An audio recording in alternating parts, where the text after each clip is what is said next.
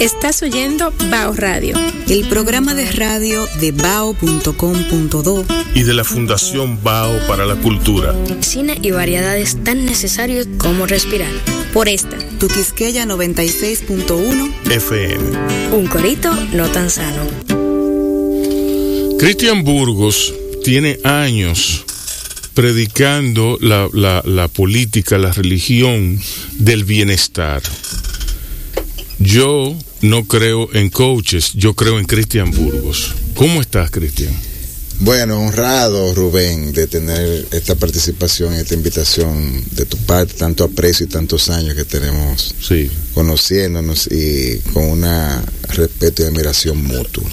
Y la verdad que muy contento de que haya generado este espacio con tus colaboradores y amistades. Porque la verdad que Rubén La Marcha tiene mucho valor que transmitir. Eh, además, eh, Sigue, lo que sigue. lo conocemos, sigue diciéndome, apreciamos su, su formato que es para gente inteligente. Sí. Bueno. bueno, no todo el mundo aprecia eso en, en- en esta cultura. Pues mira, yo estoy de acuerdo contigo, Rubén, con el tema de los coaches. Mm.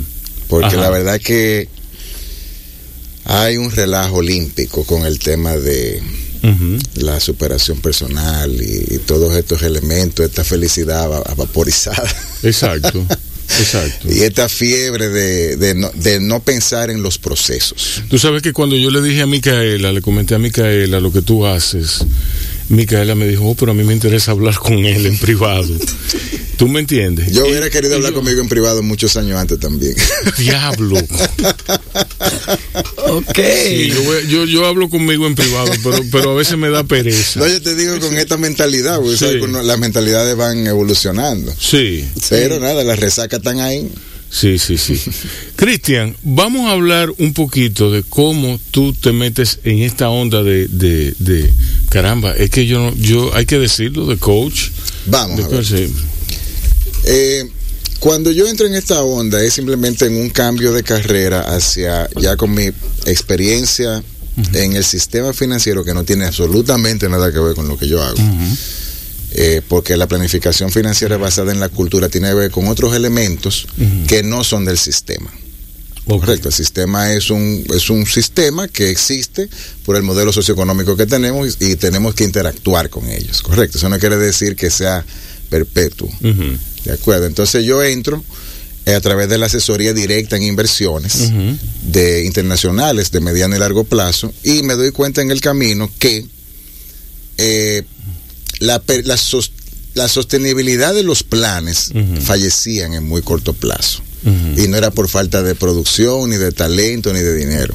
Era por falta de planificación. Y llegué a que la falta de planificación no se sostiene porque no se puede planificar desde el dinero. Sí. Se planifica desde los objetivos de vida y, el, y un esfuerzo en una unidad de tiempo. Tú ves, Micaela, lo que yo te digo.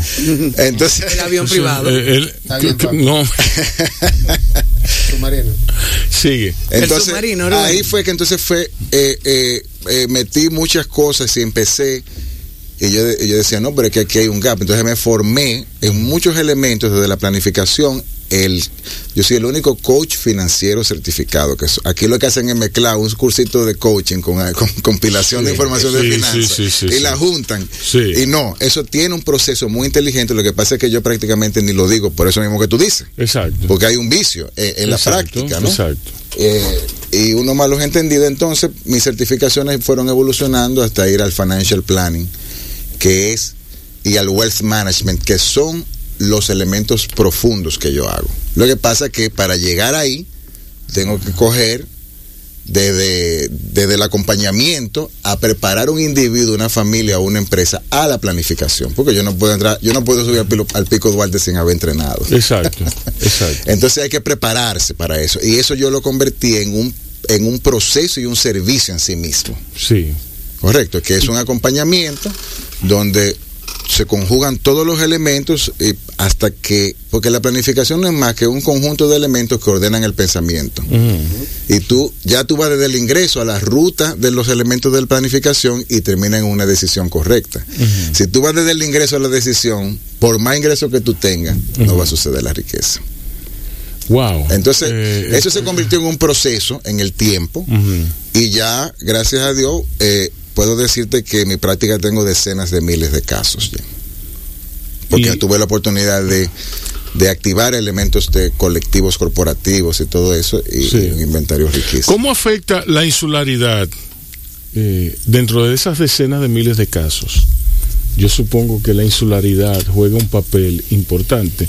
La insularidad es definida por mí como ese síndrome eh, que nosotros los insulares sufrimos eh, de mirarnos el ombligo. Sí. Estamos mirándonos el ombligo y nos creemos entonces, por lo tanto, el centro del universo. Como centro del universo nosotros pensamos que todo gira a nuestro alrededor.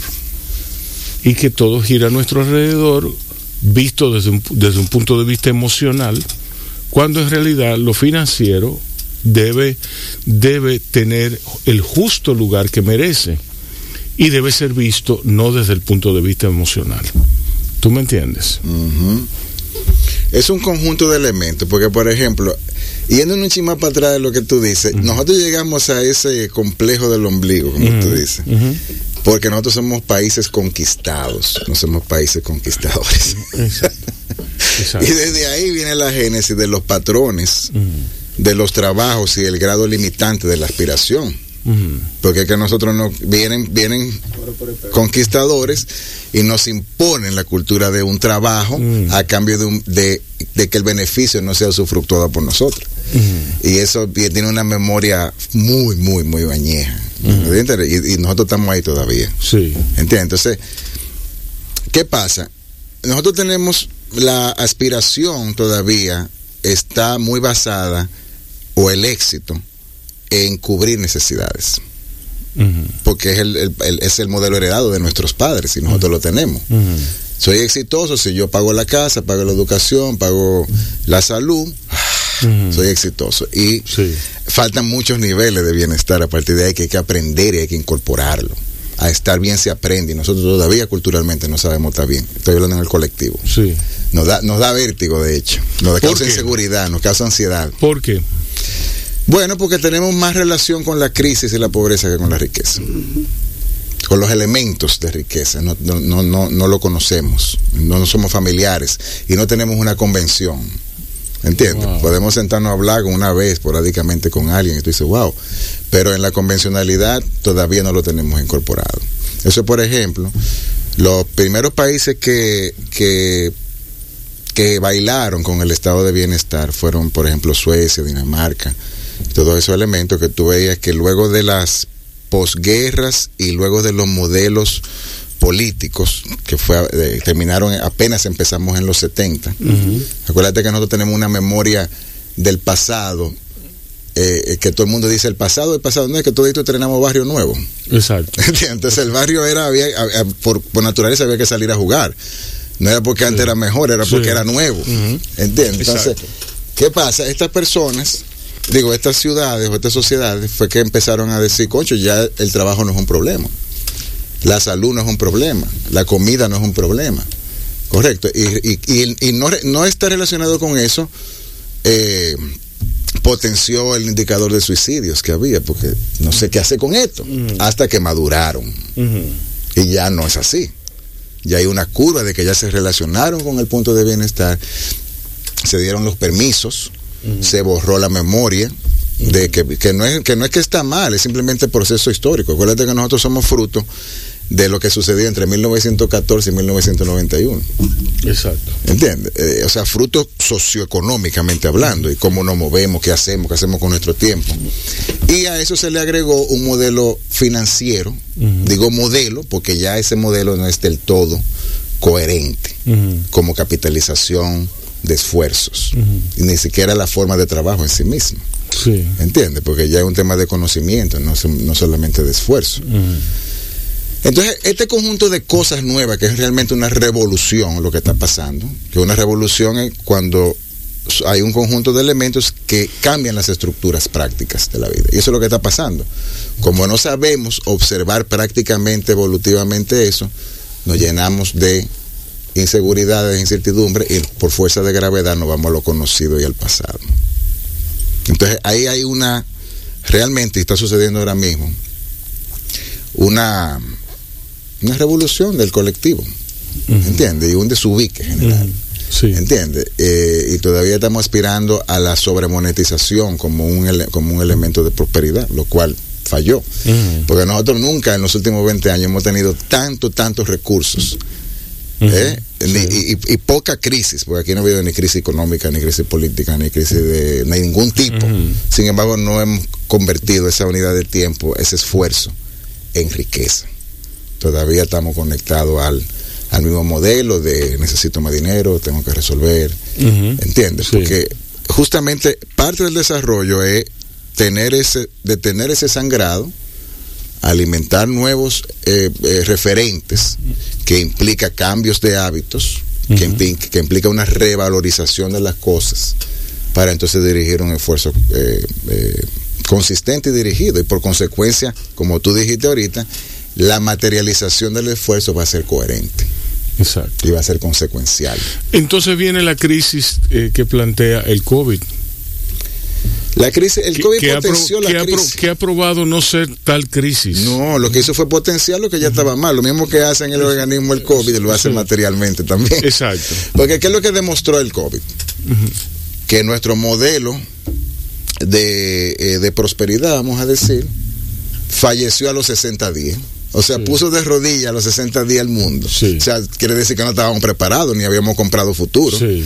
¿Entiendes? Porque por lo menos que dure un año. No, inmediatamente sucedió.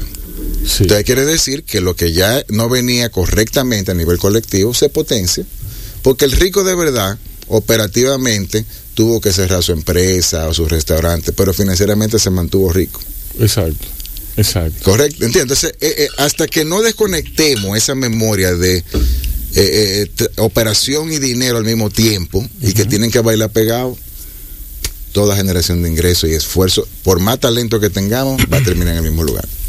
Bueno, eh, Yo no sé si me di a entender en el Sí, sí, sí, te, te diste a entender y lo peor del caso es que fuiste encantador hablando de una cosa tan trágica como el dinero y el COVID.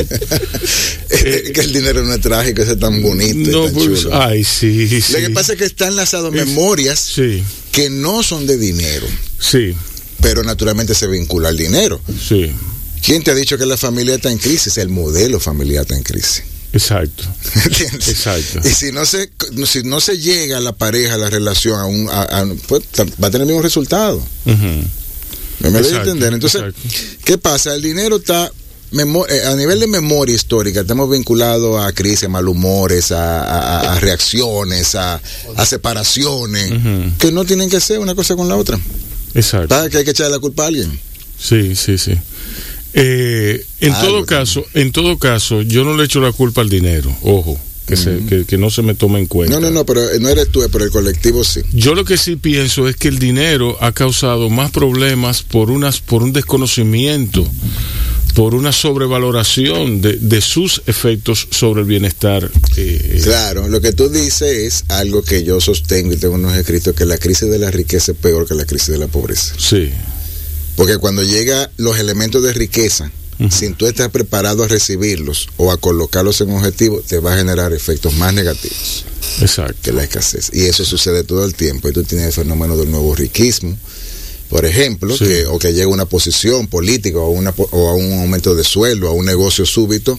Y yo pasé por ahí también, en etapa temprana. Correcto, porque venimos de la misma mentalidad. Exacto. Entonces reaccionamos y entonces empezamos a cubrir eh, necesidades o quereres históricos Mm, y lo potenciamos y entonces lo que hacemos es que vendemos el futuro. sí, sí. Y ahí es que entran las emociones. Sí. ¿Por qué? Porque una emoción, no es que no seamos emocionales, es que la canalización eh, de la- las emociones o la como energía, si no entra a un proceso, a una ruta, va a explotar. Bueno, eh, No se va a transmutar. en realidad, en realidad, eh, donde, o sea, esa crisis de respeto que tú ves que hay aquí, la crisis de respeto, la crisis de, de, de, respetar, de- de apreciar lo que el otro tiene para ofrecer, no es más que un manejo muy pobre de nuestras emociones. Para mí, eh, los dominicanos son muy emocionales y en, y en eso en eso, en eso somos muy inestables. Somos volátiles. total. Somos volátiles. Correcto. Entonces, para mí, el dominicano está triste. El dominicano es alegre, no feliz. ¿Entiendes? Entonces, Y es alegre por defensa.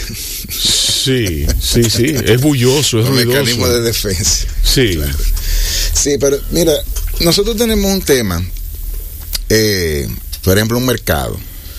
Nosotros somos, no somos un producto social terminado, ¿correcto? Y por ende no somos buenos consumidores sociales de nuestros derechos y deberes. Porque para que suceda, por ejemplo, mientras tengamos un, y te pongo este ejemplo para que tú entiendas lo, cómo llegamos al mismo dinero y a la, misma, y a no- la no planificación y a nada, porque no acotejamos. O sea, estamos muy acostumbrados a cotejarnos. Ya no, espérate, eso está bien, no, eso Sí. puede pasar, qué sé yo cuánto.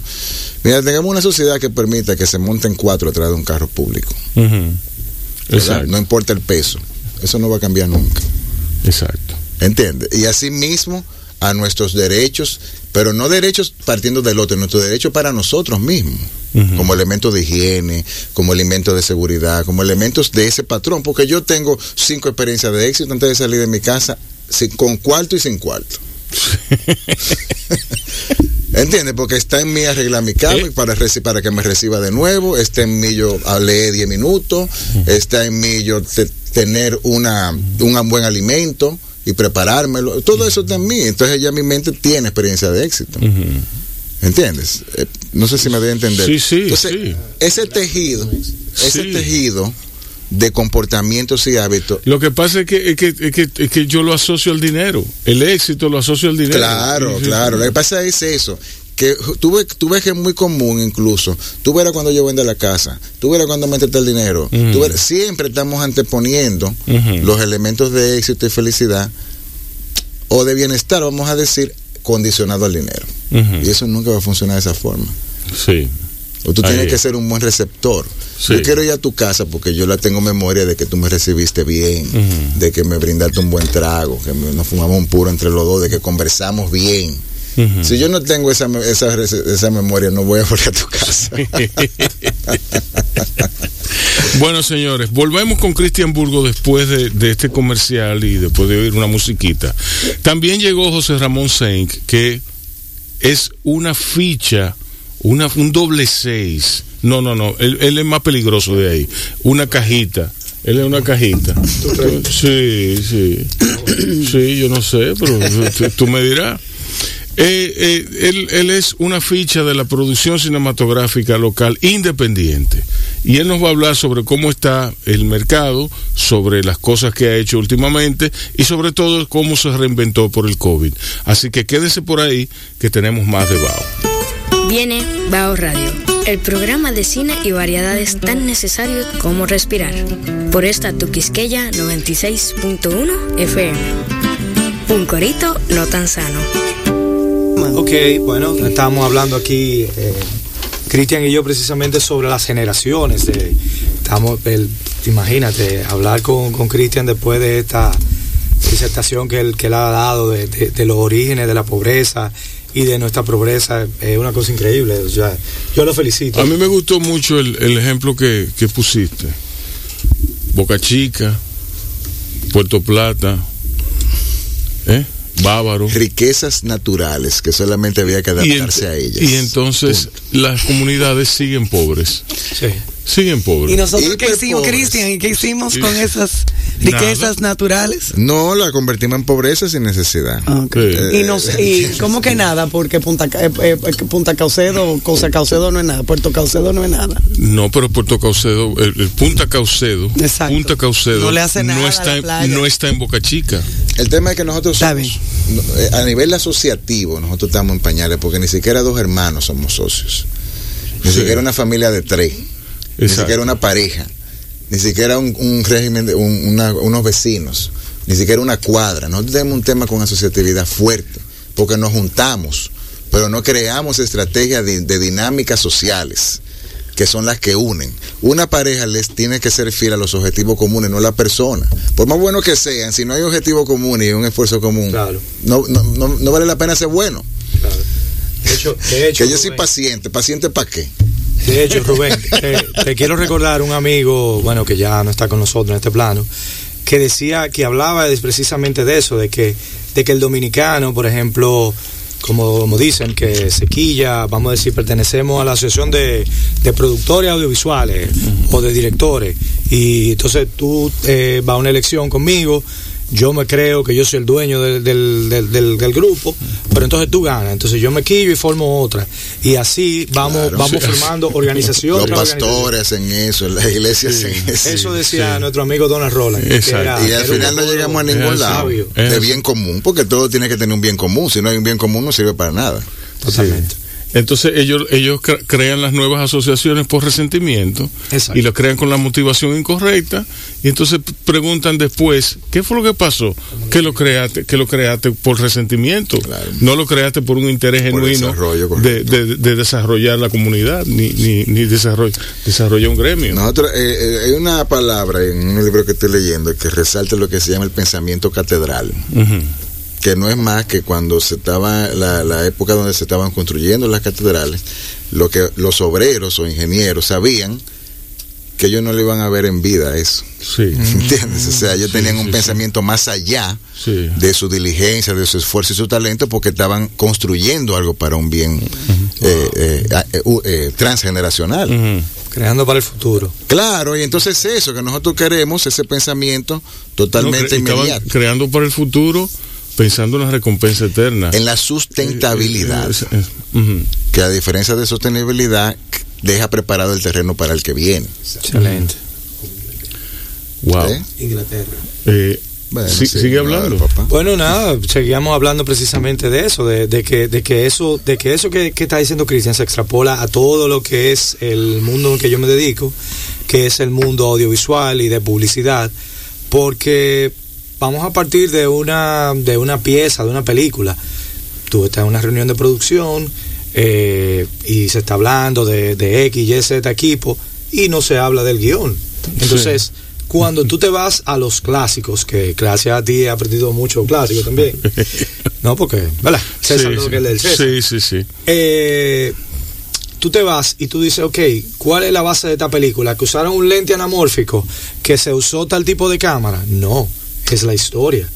Entonces, eh, como estaba diciendo Cristian, sin la zapata no hay piso 9. Vamos, vamos a, a poner eso en, en proceso. Por ejemplo, tú tienes una carrera, una profesión que tiene unas condiciones específicas, porque Claro. para que el dinero entre tiene que haber una idea, Totalmente. tiene que haber un, un- un- una transferencia a un equipo y a un conjunto de recursos que lo hagan visual. Sí. y ese proceso implica un a quién le vendo esto, cómo entra el dinero, correcto. claro. Eso quiere decir simplemente que tiene un- tu ciclo económico es diferente al de un médico o al de un empleado. Cada quien tiene su propio ciclo económico que antes de yo pensar en aspirar tengo que identificar eso porque yo tengo que planificar el ciclo, no en mi carrera. ¿Entiendes? Para separar lo financiero del operativo, porque si no tú vas a tener siempre que estar o cogiendo malos socios, o no lo que tú quieras, eh, o vendiendo barato, Ujú. Claro. por decirte algo. Claro. Entonces, cada quien tiene su ciclo. Mi ciclo es de 30 di- de, de 90 días, porque yo soy autónomo y yo puedo recibir ingresos este mes como no recibirlo. Correcto. Entonces, si yo no regulo esa unidad de tiempo, todo el dinero que entre ya va a venir contaminado. Sí. Porque hay necesidades que se van acumulando. Claro. ¿Me, me doy a entender? Sí, sí. Entonces, no hay talento ni cantidad de dinero Que aguante. que aguante eso, señores. Y eso es un esfuerzo inútil, literalmente. Y eso deriva en mucho. No comprender eso deriva en muchísimas frustraciones que se van de- convirtiendo en otras cosas. Ujú. En mal humores, en reacciones y en todo. Imagínate tú una sociedad contaminándose Exacto. por la no comprensión de eso. ¿Me a Ah. entender? Por la, Entonces, por la no comprensión, por la ingenuidad, por la, por la desinformación. eh, es, es un conjunto de cosas que no somos culpables de eso. Sí, sí. ¿Me doy a entender? Sí. Sí. No somos culpables, simplemente por gravedad le damos para allá Ahora entiendo. y no nos detenemos. Ahora entiendo mucha mucha gente que trabaja y que antes de terminar el trabajo lo que está preguntando es ¿cuándo que van a pagar? Pero, hermano, Oh, no, por eso hay filas en los bancos. Lo que te quiero decir es que el primer paso es identificar tu ciclo económico y tu costo de ese ciclo. Tu costo ordinario, no, tu- no tus quereres, porque eso, eh, acuérdate que eh, los quereres vienen del excedente. Pero hay una, hay una para que se- sepamos utilizar, podamos utilizar nuestras libertades. Tenemos que te- comprar nuestro tiempo. Y eso es un objetivo en sí mismo, aunque dure años conseguirlo. Porque eso no es lineal. Sí. Lo que te quiero decir, no activemos decisiones No, si fuera extraordinarias lineal fuera fácil. o un mangation, Sí. pero lo queremos, lo, mira, forzamos la, la, la lineal, linealidad, ¿cómo? Linealidad. linealidad porque el sistema viene y te ofrece créditos. Entonces, nosotros queriendo y aspirando, y, y- y una, y, y una cosa, un tema de los coaches, es que tú puedes, si tú puedes, sí, Sí. haces la tarea y el proceso correcto. ¿Me Exacto. entiendes? Porque eso no funciona así. Por eso hay mucha irresponsabilidad con eso. Hay gente jugando con las emociones de la gente fuertemente. Sí, totalmente. Sí, sí, camina. Eh, eso es camina sumamente- sobre fuego. No, sí Ser resiliente. Eso hay, una, hay un... Esa es la palabra más sobrevalorada. Hay un tema delicado, hay muy delicado. Eh, lo que te quiero decir es que para planificar tenemos que sentar bases. A mí no me hablan de presupuesto. Inicialmente, que habla de presupuesto, sales huyendo. Porque para yo hacer un presupuesto exitoso tengo que tener supuestos. Claro. Y si no supuesto. Si yo no tengo los supuestos identificados, no voy a hacer un presupuesto. Claro, totalmente. ¿Entiendes? Entonces, no es que no sea una herramienta valiosa, pero luego de que tú tengas los elementos de manejo de flujo de efectivo. Por ejemplo, Y de- te, te voy a dar. Flujo de efectivo y gestión de los recursos, que no solamente dinero. Claro. Por ejemplo, en mi caso, que bueno, que Rubén lo citó, en el tema de la pandemia, que vamos a cumplir un año de ese suceso. Eh, Ya lo cumplimos. Sí, bueno, pero Justamente hoy. hoy, hoy estamos de cumpleaños, deberíamos tener un bicocho aquí. Y fue Bueno, el 12. sí. Fue el 12. Sí. Si yo lo leí esta mañana, como que hoy había Sí, yo, vi mis posts, mi, mi, mi, mi post de hace un año y, Y hablaban de eso. y, hab- y hablo de eso, exacto. Bueno, pues la, la cosa es Yo que, que yo lo que hice fue que básicamente yo operaba bajo un esquema clásico de, de lo que hago, de producción, eh, que es básicamente regirme con un esquema de productora, que es el esquema clásico. Entonces, realmente era una cosa inaguantable porque con todo y pandemia uno tenía que estar pagando anticipo de lo que tú no habías recibido. Entonces, ¿qué yo hice? Dije, espérate, vamos, vamos a parar este sangrado, como tú hablaste. Vamos a ver cómo nos reinventamos, cómo, cómo de verdad podemos crear algo nuevo dentro de lo que de lo que de lo que uno hace y Mm. traer valor dentro de eso, porque al final del día, si tú no traes valor, realmente no te van a consumir, porque tú eres una herramienta más y tú eres como que dentro de una caja de hierro, sácame ese alicate que, que es cualquiera. O sea, tú tienes que tratar de diferenciarte, pero a favor de a quien tú le estás sirviendo. O sea, ese es mi, mi, mi esquema de, de, de valor Claro, agregado. tiene que poner correspondencia. Sí. Bueno, pues entonces yo lo que agarré fue que me senté con un grupo de profesionales que trabajan junto conmigo y dije, ok, vamos a trabajar un crew mínimo. Y identificamos cinco o seis clientes que, le, que en, esa, en ese esquema de la pandemia le estaba yendo bien, o sea, estaban dando servicio. Y creamos como una especie de consultoría que era yo que la regía, la, la, la, la- la- vamos a decir, la, la regenteaba, perdón. Entonces, eh, yo era que la ejecutaba, pero también hacía la planificación. O sea, yo te planificaba, te creaba, pero también te lo ejecutaba. Eso de la mano con un con un director de comunicación que básicamente es quien en tiempos modernos está haciendo ya el fin de, de agencia publicitaria, porque ya tú sabes que el mismo modelo de agencia publicitaria, aunque yo soy fiel, fiel creyente en él, va un poco en declive, porque la- los clientes creen que pueden ser agencia y pueden ser clientes. a la vez. Bueno, eso no, no, no, no, me, no me hagas empezar por el- por- Pero es que volvemos, ahí volvemos al principio de ahorita, que somos muy, somos muy malos consumidores, porque para tú ser un buen consumidor, primero tú tienes que saber qué tú necesitas y cómo pedirlo. Claro, claro. Si tú sales al mercado sin esas dos cosas claves, Bueno. Bueno, son muchas variables. Sí, vamos a oír música y, y después vamos a oír un boletín noticioso que nos tiene preparado el departamento de prensa.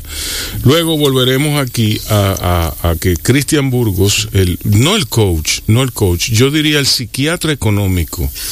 El Ponme psiqui- financial planner Financial- o planificador financiero. Planificador financiero, ok, pero a, a mí me gusta eh, psiquiatra. No, psiquiatra. está bien, tú eres el dueño de esto y Sí, te vale eso. sí, te lo ok. ac- a ti te lo acepto. y José Ramón Senk vuelven después de esta pausa. No fuimos, maestro. Estás oyendo Bao Radio. El programa de radio de bao.com.do Y de la Fundación Bao para la Cultura. Cine y variedades tan necesarios como respirar. Por esta. Tuquisqueya 96.1 FM. Un corito no tan sano. Bueno, señores, este internet está... Pero me dicen de que, que es mundial el problema, Rubén, ¿eso es verdad? Yo no sé. Hay una página que se llama The Down Detector, creo que se llama. The Down Detector. Sí, que te dice a ti qué, qué, qué, qué plataforma se cayó.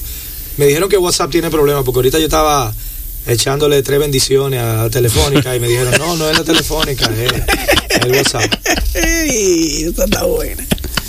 Tres bendiciones. Tú le estabas deseando una, una, un ascenso, un, un ascenso trascendente en su Claro, vida. no, no, no, no, imagínate, tú sabes que esto, esto es de, de la, de la, vamos a decir, la virtualidad, porque todo el mundo tiene un nombre que le dice eh, virtualidad, remoto, tú sabes, todo el mundo, todo el, todo el mundo tiene como, como una definición. de lo que- Virtual. sí, yo me siento como que estamos en la época del white, del white K, no sé si ustedes se acuerdan de eso, que el mundo se iba a acabar en esa época.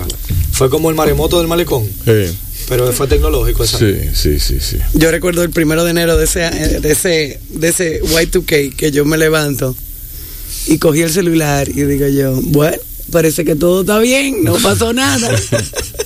Hola, porque tú, tú estabas tú estabas en el país cuando el maremoto del huracán George. a mí me, oh claro, oh Dios, me, me fueron a levantar, a decirme, ahí viene un maremoto y yo miré a la persona y le dije, oye, óyeme bien a mí. si viniera un maremoto de verdad, usted no estuviera parado. nosotros, ahí. nosotros no nos diéramos cuenta. no nos diéramos cuenta. Bueno, eh, yo oí eh, un revuelo, un revuelo, un, un ruido, porque casualmente nosotros estábamos en el mirador donde mi tía. Y Ay, yo oí un Uf. revuelo, pero yo, a mí nadie se atrevió decirme nada. Nadie se atrevió a decirme nada porque sabían lo que venía. Hubo mucha gente que cogió para Jarabacoa y para La Vega. No, pero que hu- hubo gente que subió de los kilómetros al mirador, porque tú sabes que el mirador está en alto. Claro, claro. que subió al mirador que con los panties y con todo y con la nalga afuera, con todo. ¿Tú me entiendes? Yo conozco gente en Villamella sin- que sacó todos los tratos de la casa y lo puso en el medio de la En calle. En Villamella. En Villamella. En Villamella. Porque a mí me levantaron fue porque llamaron de Villamella a mandar Sí. a levantarme. Sí. Ok. Ok. Ok, entendiste el, el transcurso de, la, de, de la comunicación. Exacto, exacto. Y esa ¿Cómo- persona que me mandó a llamar ya la- tenía todo su trato en el medio de la calle esperando el maremoto. Pero ¿qué, ¿qué iban a hacer los trates en el medio de la calle? Flotar e irse. Sí. Bueno, como unos muchachitos que yo vi que subieron en las redes sociales, Sí. que es la nueva televisión. Oh, ah, bueno. Oh, no, no, pero hasta lo desconectó el hombre. Ofreco. No. Ah. Sí.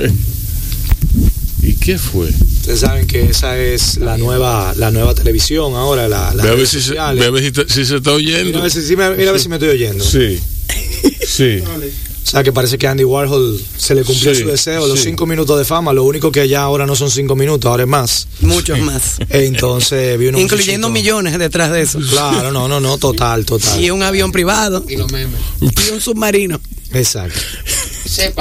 Lo dijiste tú. Fíjate No di- no lo dij- comience. Lo dijiste tú, no, no, no, don't get me started. Eh, ¿Tú me entiendes? Tú reviviste ahora. No, no, no, no, no. Sigue, por eh, favor, sí. No, entonces estábamos hablando precisamente, Mario, yo, Rubén y tú, estábamos hablando precisamente de, de ese, de ese revuelo que hay ahora mismo en la industria audiovisual con lo que conocemos la televisión, o sea, con la televisión. Lo que somos de mi generación, venimos, eh, no somos de estos millennials nuevos, que, que gracias a Dios cre- crecieron con, con, con la ley de cine, con ese tipo de cosas. Nosotros venimos de otra escuela, nosotros venimos de la, ya hablándote un poco sobre, sobre mi carrera, de donde vengo, venimos de la televisión. La televisión es el alma mater.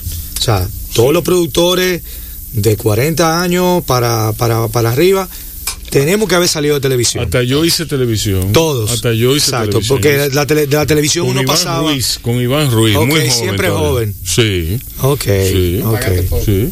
Ok, entonces la idea era venir de la televisión y ya cuando te profesionalizaba un poquito más, tú te metías en publicidad, que ya que ya daba el salto, que era donde tú tenías acceso a esos equipos cinematográficos, porque obviamente en la escuela de cine de aquí, eh, que era la de la UAS, que era la única que, que había, ahí, lo, ahí, no, ahí no había equipo, tengo entendido.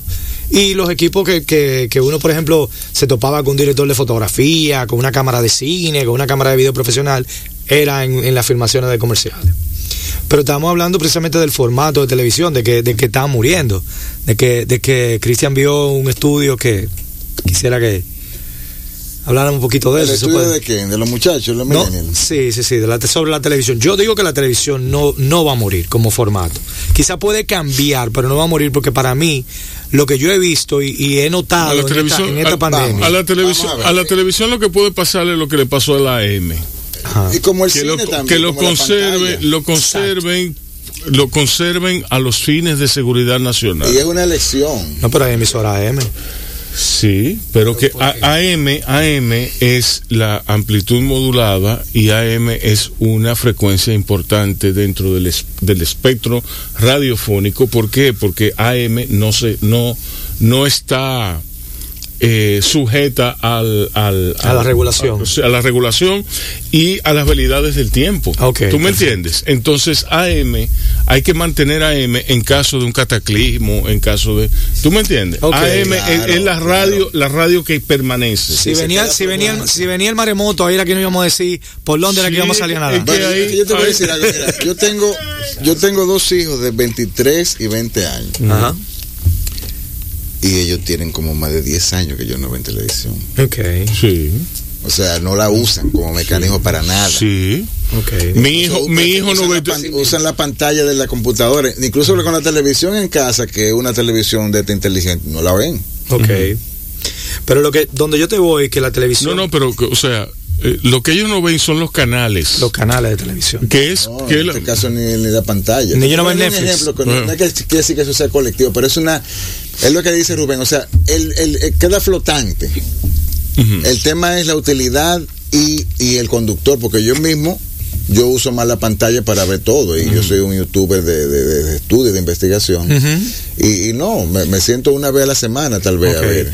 Bueno, yo, yo donde parto esto es, vamos a decir, en este tiempo de pandemia, que ya la gente no quiere ir al cine, que la gente ya se ha, vamos a decir, acostumbrado al uso de Netflix, que tuve, por ejemplo, un Disney Plus, que tuve toda esta plataforma que están saliendo, es precisamente apoyando eso. Si tú miras, por ejemplo, la televisión americana, la televisión americana siempre tiene su estreno en su canal primario y usan las redes como un replicador. Lo que yo entiendo que puede venir es una variación del formato y de hecho tiene que venir porque ya no se está hablando de una pantalla, sino de dos y de tres, porque también estamos viendo la parte de la tableta. Entonces, es como un tema de, de- de la variación del formato. Ya, ya el tema de televisión por televisión, yo no creo que muera, porque aunque se han buscado muchas fórmulas de, de- de ser, vamos a decir, eh, Ah, costo efectivo, esas, esas plataformas, siempre, siempre, siempre, siempre, la, la plataforma ad-based, o, o vamos a decir, publicitariamente soportada, soportada. es lo que vamos a, vamos a, vamos a ver que es lo que más la gente va a asumir. Por ejemplo, Netflix, la gente la usa mucho, pero por ejemplo, ahora que salió Amazon. Prime, que tiene mejor contenido, que el contenido de Amazon Prime es superior, la gente está migrando a Amazon Prime. Entonces yo veo gente que tienen seis o siete plataformas. O sea, están en seis o siete plataformas. Y tú dices, ok, chévere, están toditas y ves todo lo que está saliendo y todo. Pero llega un punto donde, por ejemplo, un canal de televisión te resuelve ese problema. Yo lo que entiendo es que el formato del canal de televisión y el formato de los programas de televisión es lo que yo entiendo que debe de cambiar. Porque esa mentalidad de que tú y yo tenemos un programa, enganchamos un cuadro, me engancho un celular y comienzo a coger llamadas de que dime O- cómo está el o- país. o coge una computadora. O una computadora. Una computadora. eh, Apagada, Rubén con el pueblo. apagada, sí. Exacto. Rubén con el pueblo, Eh. ya eso eso está mandado a guardar. Porque es que ya la comunicación. mira, mira, por ejemplo, que ya encontré eh, el dato. Ok. Para enfocarlo como debe ser. Dice, mira, la próxima década verá a los anunciantes seguir a los usuarios y abandonar la televisión convencional. En el 2020 se gastó más en publicidad digital en Estados Unidos que en el resto de la publicidad. La penetración de la televisión de pago en Estados Unidos caerá por debajo del 50% este año y más del 80% en cinco años. Ok. Los periódicos y las revistas fallaron. La década del 2020 será la década en que la TV en línea caiga. Lineal, perdón, lineal. El formato. La televisión en vivo sigue siendo el único factor diferenciador a favor de la televisión y los transmisores ahora están comenzando a comprar derechos deportivos. La televisión tradicional pronto no podrá permitirse competir, la publicidad digital ofrece una mejor orientación y mensurabilidad de los retornos. Pero, por ejemplo, ahí te, te, te, te quito algo. Por ejemplo, mira, no sé si tú has visto Eso en. Estados Unidos. Sí, Sí, está en Estados En Unidos. Estados Unidos. Exacto. Aquí es Ac- otra, eh, otra sí. Claro, pero, pero por ejemplo en Estados Unidos, vamos a basarnos en Estados Unidos, si el digital te da algo que no te da la- lo lineal o lo análogo, vamos, vamos a ponerle un término más, más, más correcto, que tú puedes medir, tú puedes medir y tú puedes, por ejemplo, prometer, porque vamos vamos a la verdad, o sea, la publicidad no es un vendedor, la publicidad es un motivador, es algo que te enseña cómo tú lo haces, dónde tú lo haces y a qué precio tú lo haces, pero no es que tú estás vendiendo, no es- un hard sell. Entonces, ¿qué pasa? el, el- ahora el, el tema que tiene Facebook con Apple, que Apple está utilizando la herramienta de su privacidad a los usuarios, que ya, por ejemplo, Facebook y toda su plataforma no pueden eh, accesar a los datos tuyos. Ellos lo están usando, claro, como un gimmick de venta, a mi entender, o sea, yo no soy experto tecnológico, pero a mi entender ellos lo están usando como un gimmick de venta para que yo quiera comprar un teléfono Apple porque Android yo no puedo tener esa, esa privacidad.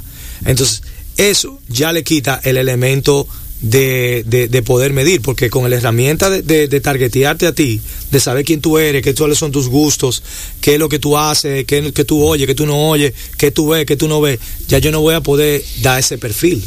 O sea, no, no hay forma, al menos que tú me respondas un survey o algo, tú ves. Entonces, eso tumba un poquito el- el tema. Entonces, donde yo entiendo que, que- que lo que lo que debe de pasar es que debe de haber un cambio que actualmente te puedo dar un ejemplo, y bueno, tú lo citaste, la televisión en vivo. Por ejemplo, aquí hay un programa que dominicano, que estamos aquí, que, ha, que, que a mi entender ha cambiado todo el- el- el juego, que es Dominicana Got Talent. Ese es un programa que realmente la gente lo sigue, la gente lo ve y la gente dice, wow, pero mira, aquí de verdad hay talento. Tú estás subiendo el, el, vamos a decir, la autoestima del dominicano, que como Rubén dice, no es un ser humano completamente feliz, sino que en su defensa como que ya no le queda de otra, tiene que reírse, tiene que ser alegre. ¿Me entiendes? Pero a la vez es un programa en vivo que crea y recrea emociones. Entonces te saca del formato tradicional, de lo combo, de la entrevista, de todo lo que venimos nosotros creciendo. Pero también, que era una conversación que teníamos anteriormente, yo entiendo que la generación actual le falta referencia. Le faltan muchas referencias, tiene mucha técnica. La generación actual tiene mucha técnica, sabe mucho del aparato, saben mucho de cómo se hacen las cosas, pero no tienen las referencias, se olvidan del arte, de cómo se hace. O sea, si tú, por ejemplo, ¿Y eres de un- dónde vino? y de dónde vino. Si por ejemplo tú eres un escritor, tú tienes que haber leído muchos libros. Por ejemplo, si tú eres un director, tú tienes que haber visto muchas películas para tú tener una referencia de gráficamente qué tú quieres contar y cómo tú lo quieres contar. Entonces, eso yo siento que la generación de hoy en día no mira, son como muy, no sé cuál es la terminología Bueno, en español. Bauman le dice la generación líquida a eso. Exacto, son muy geeks. Genial. Esa es la palabra, no sé cómo se dice en español. Son muy geeks, o sea, son tigres que te dicen, ese teléfono tiene 12 megapíxeles, que yo qué, que yo cuánto. Y tú le dices, sí, puede tener 79 mil megapíxeles, puede ser 74K, no 4K, no 74K.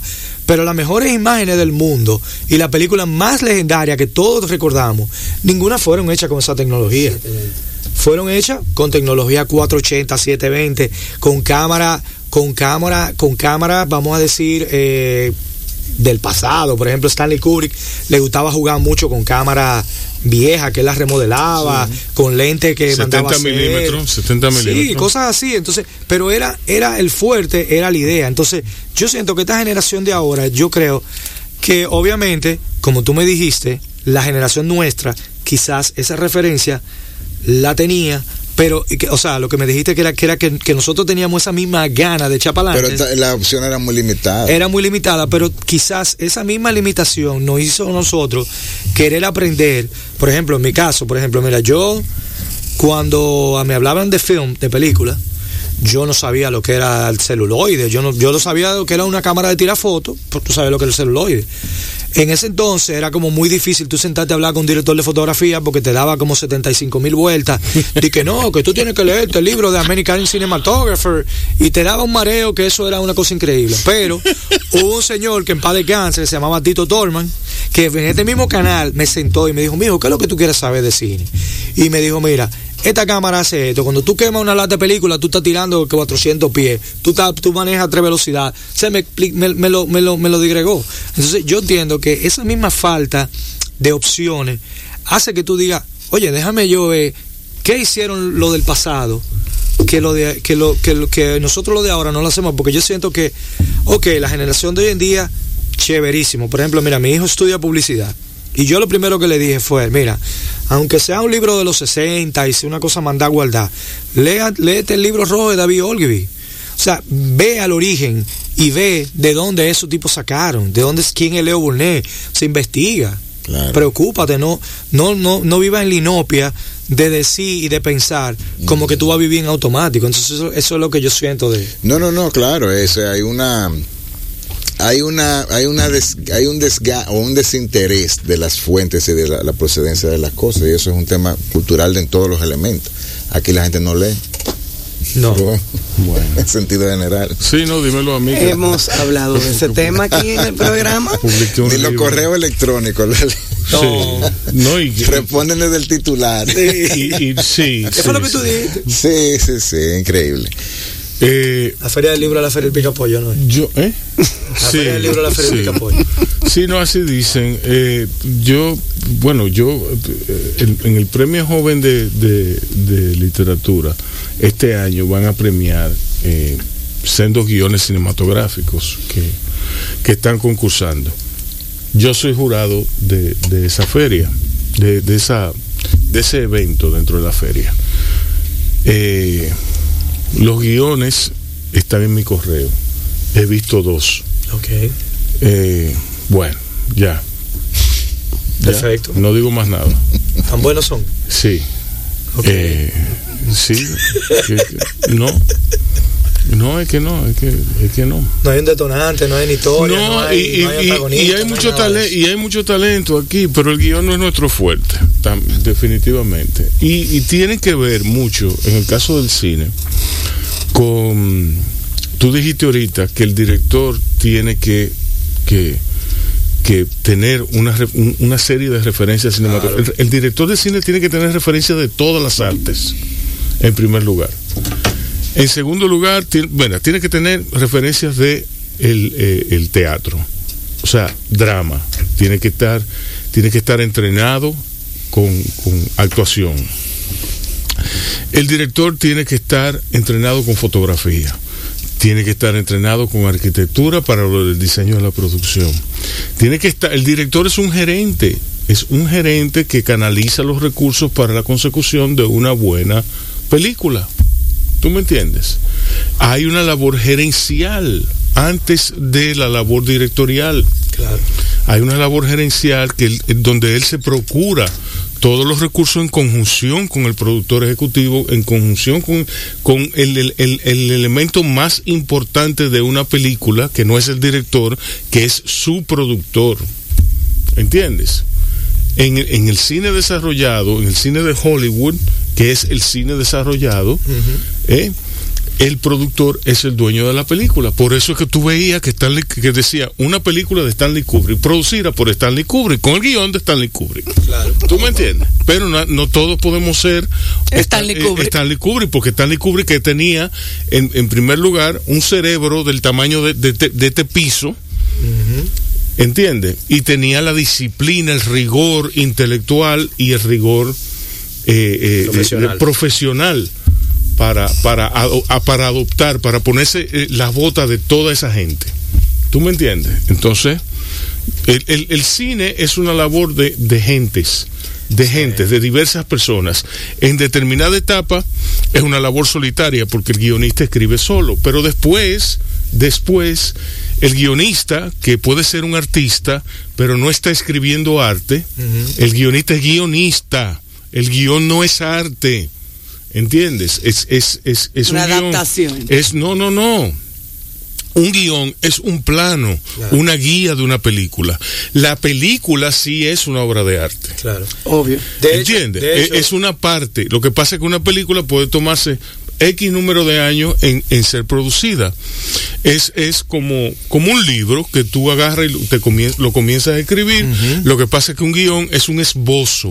Claro, de hecho, de hecho, de, hecho hay una, una regla que dicen que uno es, o sea, planifica una película, graba la película, pero edita otra película. Exacto. O sea, una eso es- cosa, una cosa es la película que tú escribes, otra cosa es la que tú filmas y otra cosa es la que tú editas.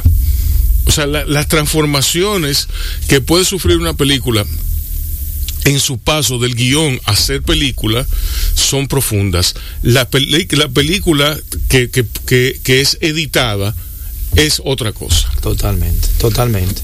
Y es, y es la película. La película al final de, al final de, de la jornada es la obra de arte, no el guion. ¿Tú me entiendes? Pero bueno, eh, ya me fui en una. No, está bien, está bien, tú te puedes ir en una porque tú sabes de eso. Sí, sí, no, pero bueno. Sí, pa- para, mí realmente eso es un mundo eh, aparte, realmente. Sí, pero, Sí. pero yo creo que, que realmente, mira, yo por ejemplo, a mí no me gusta usar el título de director. Yo no, no me siento que eso es un título que, que hay que tenerlo. Es como porque un director, la gente, tú, tú dices, tú eres un director, entonces la gente cree como que, que un director es como un jefe, como un director de escuela, como que, como que tú eres, o sea, y señores, un director lo que es un contador de historias con la herramienta visual. Tú me das tu guion, yo lo leo, te digo, mira Rubén, visualmente yo entiendo que esta historia yo la veo por aquí. Es como un cocinero, es como un chef. Por ejemplo, en estos días yo estaba en una reunión que estábamos, estaba con un director que actualmente es el director más top de la República Dominicana. Y estábamos hablando precisamente de eso. Y no, no, no es ese otro. No, ok, usted. No, no es ese. Eh. Entonces estábamos hablando precisamente sobre eso, sobre qué es un director. Yo, señor, un director es como un cocinero. Cada uno tiene un tipo de, de de forma de cocinar un plato. Tú lo cocinas con sal, yo lo cocino con sazón, él lo cocina con limón, aquel le echa curry. Al final del día son diferentes formas de contar una historia y diferentes formas de ver algo y de plasmarlo. Entonces, eso es lo que un director, pero nos perdemos en, en, en la en las operaciones porque eh, vamos a decir partiendo de lo que estaba diciendo Cristian inicialmente nosotros lamentablemente venimos de mucha carencia y eso se extrapola en el cine en la publicidad y en la televisión. Claro gracias a Dios hemos avanzado muchísimo y hemos y hemos logrado cosas muy buenas pero nos quedamos en las operaciones, en yo quiero tener este juguetico en la mano porque fulanito lo está usando. Yo quiero tener esta, esta eh, quiero usar este cruz está de moda. eh, porque está de moda. O sea, hermano, concéntrese en su historia. Usted puede hacer una película con una cámara de VHS. Lo importante es que la historia esté ahí, que mueva esas emociones y que de verdad motive a la gente a decir, wow, qué historia. Cristian, el papel que juega la ignorancia, la falta de educación. Igual que el papel que juega el conocimiento. Eh, entiendo, o sea, querer aprender es un es una habilidad en sí misma. Sí. Nosotros, eh, los americanos, o sea, la parte de aquí, de este lado, dejamos de aprender muy temprano, Rubén. Ujú. ¿Entiendes? Todavía el, el conocimiento se entiende que está en un aula o que conocido y después no. Y realmente No. ahí, hay, ahí hay un hoyo muy grande, ¿entiendes? Entonces, eh, no aprendemos a vivir, ni siquiera. Y a vivir se aprende. Claro. no llega aquí a, a aprendido. Entonces, realmente todo, hablar se aprende, a la sexualidad se aprende, A comer se a aprende. comer se aprende, a apreciar la alimentación se aprende. O sea, todo eso es cultura. ¿Entiendes? Entonces, eh, eh, el que no se produce se reduce. Diablo. Adáptate o te adaptamos. Entonces, hay que realmente producirse todo el tiempo para uno convertirse en un mejor ser humano o en un mejor algo o, o entidad y que seamos uno más de un colectivo que vaya mejorando. Perdón, ejemplo, me, me acaban de mandar un mensaje, una amiga eh, que vive fuera, se llama Linka Viaggi. Me dice, la buena ¿Cómo se televisión... ¿Cómo se llama? Linka Viaggi. Diablo, qué nombre. Eh, sí, tiene un nombre raro. Sí. Eh, eh, me dice, la buena televisión siempre se llama, eh, la televisión es el eterno curador. Los influencers, ¿verdad? Los, la- los nuevos productores de televisión en YouTube pretenden ofrecer esta depuración de contenido, pero nunca llegan a ese nivel. Claro, eso es partiendo de la experiencia de ella en Miami. Porque aquí lo que tenemos es, lamentablemente. Aquí tenemos mucho que- de que- mediodía. no, tenemos un colmado de televisión. Sí, yo tengo un por eso colmado. lo eso lo digo, y eso, tú me sí, vienes y tú me sí. compras cinco pesos de televisión y yo te la vendo. Y ya, eso es lo que hay. Exacto. Pero perdón. Pero, pero no, todo- pero lo que todo- te quiero decir es que, eh, vamos a ver, todo es un tema de... eh, el conocimiento nunca había estado tan, tan fácil. Ahora, tener acceso no quiere decir saber usarlo. Ujú. ¿Entiendes? Como, eh, eh, o sea, aquí tenemos, qué sé yo, tal vez 4 millones de gente, entre comillas, bancarizada con acceso al Internet Banking, nada más lo usan 600 mil gente. Y Para consultar cuentas, ni siquiera para uso completo de eso. ¿Me debe entender? O sea, tener el acceso no nos da el, el, el usufructo, ¿no? Entonces sí, hay una, hay una ignorancia colectiva, hay una eh, un desperdicio de, de información real y conocimiento. Eh, todavía estamos en el formato de ir al aula a adquirir un conocimiento de una persona en un momento del día, que nos cuesta muchísimo llegar y todo eso, ¿no? Exacto. Eh, nunca ha habido más recursos gratuitos y de altísima calidad. ¿Me doy a entender? Así Pero es. no sabemos usar conocimiento, ni siquiera sabemos acceder al conocimiento. O sea, que tú crees que, que estamos o- ahora mismo en un tiempo de verdad, de desarrollo, de, de que... De que de Tenemos la oportunidad que- ok, no, de no- estar en un elemento de desarrollo porque como tú bien has dicho, todo el mundo está en juguete nuevo todavía. Sí, sí, sí. Eso no- no, estamos realmente utilizando los canales como deben, las herramientas como hay. Y realmente falta el tiempo ahora de tanto que tú pudieras hacer. Y naturalmente, ahí volvemos. Mucho y nada es lo mismo. Diablo.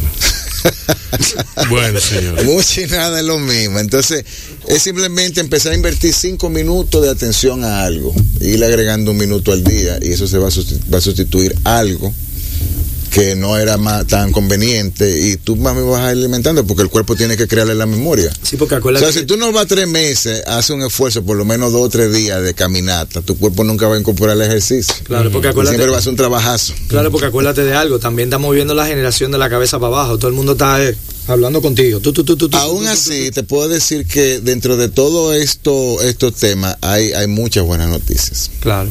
Hay muchas buenas noticias. Por ejemplo. Y bueno, hay, la genera- hay generaciones, lo- los jóvenes realmente, hay una calidad, una capacidad increíble. Porque los hay. Claro, Es más, y son más, de hecho. Ujú. entiende que están haciendo lo correcto, que quieren hacerlo bien, que no quieren salir de este país teniendo todos los recursos y siendo ricos. ¿Entiende? Y esas son cosas que pasa que no se convencionan y no se hablan. Tanto como se debería. Ok, ok. Bien, señores, eh, nosotros nos vamos, vamos a oír unos anuncios y vamos a oír algo de música y más tarde vamos a volver para finalizar el programa con Cristian Burgos y José Ramón Senk. Eh, ellos nos van a hablar sobre qué, sobre, o sea, nos van a hablar más de lo mismo. No, no, no, porque- yo pero que- tengo un par de preguntas. Ok.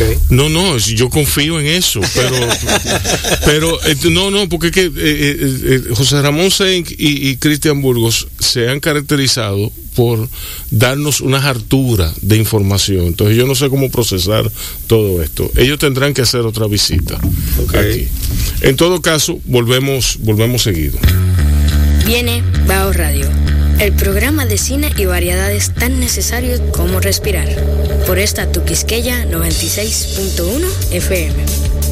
Un corito no tan sano. José Ramón, ¿cómo te entró Ajá. el año pasado? Bueno, el año pasado fue un año de cambios, eh, como, como le estaba diciendo. No, pero emocionalmente, como No, emocionalmente, imagínate, yo tenía que bajar al parqueo de la casa, a montarme en el carro, hacer como un simulacro de que yo iba caminando. Entonces, nada, yo lo que hacía era eso, me montaba en el carro, comenzaba a llamar gente, amigos y cosas, como tú estás, que sé yo qué, le daba la vuelta al parqueo. Y volvía. Eh, y volvía, entonces también me ponía a querer caminar, a caminar el conde.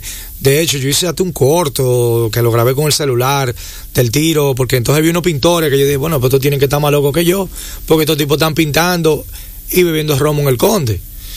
Y nada, eh, fue como un cambio, porque imagínate, tú de, de- de estar libre a estar totalmente trancado. Yo, por ejemplo, yo nunca, nunca, nunca en mi vida pude trabajar desde mi casa.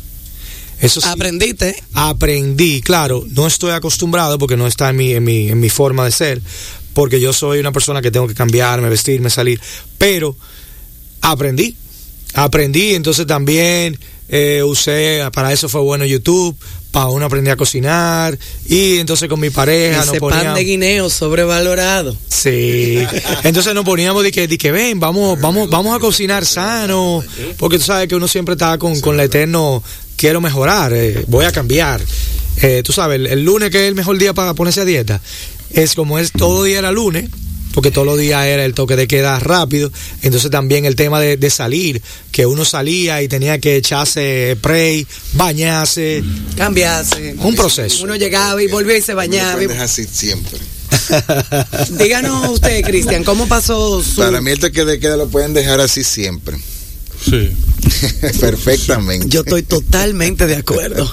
Tú no estás de acuerdo. Claro que sí. No es verdad. Claro que no sí. es verdad, porque yo te, yo, te, yo te digo una ocasión en la que tú no pudiste haber estado de acuerdo con eso. Bueno, pero me gusta oír mi pajarito en la ventana. que no Exacto. oía antes. y, y, ajá, y Nacán y la... la, la- Bueno, mi amor, no fui a un restaurante por cuatro meses. Bueno, ¿qué te digo? Yo cerré uno y tuve que liquidar 33 empleados. ¿Qué hago? Sí. Eso fue lo que pasó. Bueno. Pues entonces no... Pero no- en vez de ir a Nacán dos o tres veces a la semana, o ir a la casina, o ir por aquí, ahora uno va una vez al mes y se lo disfruta. La verdad. Claro, tú regulas la periodicidad, pero no, sí, así que debe ser. Entonces, mi segunda pregunta, ¿qué nuevos proyectos, Cristian, tienes para... Cristian o Ah, Cristian. perdón, eh, José José. Ramón, para este eh, 2021. Bueno, para este nuevo 2021 yo estoy trabajando tres proyectos paralelos. Excelente. Estoy trabajando en mi primer largometraje, que es un largometraje documental, que bueno, de hecho Rubén me colaboró en una parte inicial. Es un documental, entiendo que en marca país. No puedo hablar mucho del tema, pero es algo que, que yo sé que va a dar mucho que hablar, porque es un paralelismo de lo que somos los dominicanos como sociedad, unidos con una cualidad que todos tenemos. Le voy a dejar esa cualidad de tarea. Dale. Eh, entonces, a- paralelamente a eso, estoy trabajando en unos proyectos también eh, ya de mercadeo, eh, va- vamos a decir de mercadeo unificado con publicidad, porque es un mensaje más personal en un medio dedicado a los dominicanos ausentes. Entonces, en eso y con mi práctica profesional, ya como consultor ejecutante, que es el, el- el formato que he decidido llevar, que para mí es el, el formato que es el viable en este momento económico, aunque aunque de verdad eh, me voy con muchísima buena onda y muchísima buena expectativa de lo que estamos hablando, de las oportunidades que tenemos, pero yo entiendo que, que en esta etapa inicial tenemos que tratar de optimizar los recursos y optimizar ese resultado y entiendo que, que por eso que, que la consultoría ejecutor, ejecutante, para ponerle como un nombre, Sí, sí. es lo, lo, lo viable. No, no, y es muy apropiado. eh, o sea, la misma forma en que planificador Exacto. eh, financiero o psiquiatra económico. Me gusta el psiquiatra A mí me económico. gusta el Sí, psiquiatra a- económico. a mí- y tú me excusas, Cristian. pero- Yo me he sentido como, como, como que fui a una oficina a un psiquiatra, de Sí, verdad, te lo sí, digo, yo Cristian. también, yo Y también. si alguna vez tú y yo nos Así de sentamos, alivia- así de aliviado, que va a ser un- una, terapia, una terapia psiquiátrica Sí. que tú vas a tener tienes que dar tu dirección, Cristian, de Sí. verdad, porque de Vamos verdad, de juntos, verdad. Cerramos, vamos juntos, sí. Bueno, yo te voy a decir algo. Yo me, yo me he digitalizado casi totalmente. Ah, pues por Zoom la cosa es. Bueno, lo que pasa es que yo estoy en Santiago. Bueno, pero yo Yo puedo te puedo Santiago. recibir perfectamente. Bueno, Sí, sí, pero- no realmente la preferencia. Para mí la comunicación es la comunicación. Importante que suceda. Claro. Exacto. Claro. Sí, pero a mí me gusta sentarme en un restaurante y beberme un traguito Oh, no, no, y comerme una adelante, comidita. adelante. Nada, nada como la en lo que el psiquiatra económico, el psiquiatra financista está Sí. Dándote, dándote, dándote. dándome mi análisis. Claro. Sí, sí. Sí, realmente todos tenemos la opción. Lo que tenemos que estar dispuestos a pagar el tiempo que sea necesario para la corrección. Porque tú pagas con dinero o con tiempo. Y tiempo tenemos todos. Wow. Obligado. Sí, sí, bueno. Entonces, hay que invertir en tiempo de corrección antes de activar las decisiones extraordinarias de vida. Si no, vamos a vivir siempre sobreocupados y el dinero y el esfuerzo va a estar desperdiciado porque va a venir contaminado y tengo que estar resolviendo. Y voy a estar simplemente transaccionando eh, en lugar de buscando sostenibilidad. Correcto. Y después que tú tienes ese pensamiento ordenado, la crisis tú la vas a superar con, sin, sin efectos negativos, al menos eh, o en salud ni nada de eso, porque tu pensamiento va a estar correcto y tú sabes que ese, ese puente va a durar más o menos tanto tiempo haciendo tal, tal situación. ¿Me doy a entender? Exacto. Porque eh, la monetización solamente ya sabemos dónde lleva eso.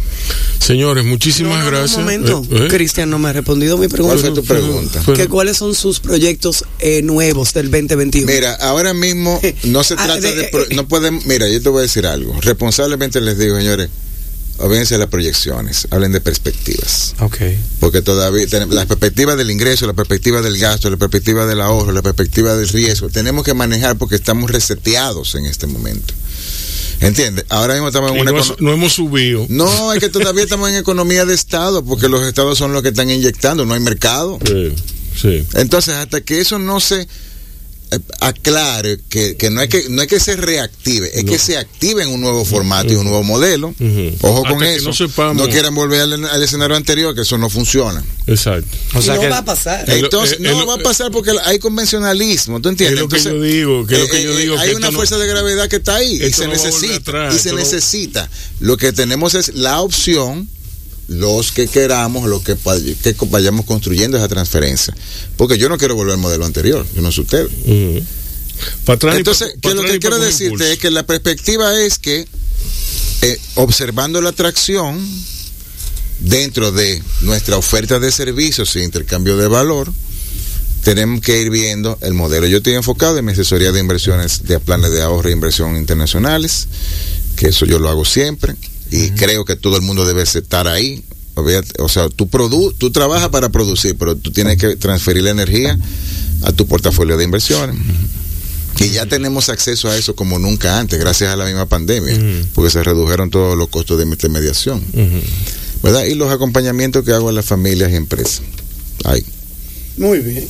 Bueno, Bueno, pues muchas gracias. Muchas gracias a los Cristian dos. Burgos Bueno, a ustedes por la invitación. gracias a ustedes, gracias a ustedes. Eh, para mí ha sido muy iluminador, ha sido una hartura, eh, literalmente. eh, y nada, yo espero poder recibirlos aquí en el futuro nuevamente.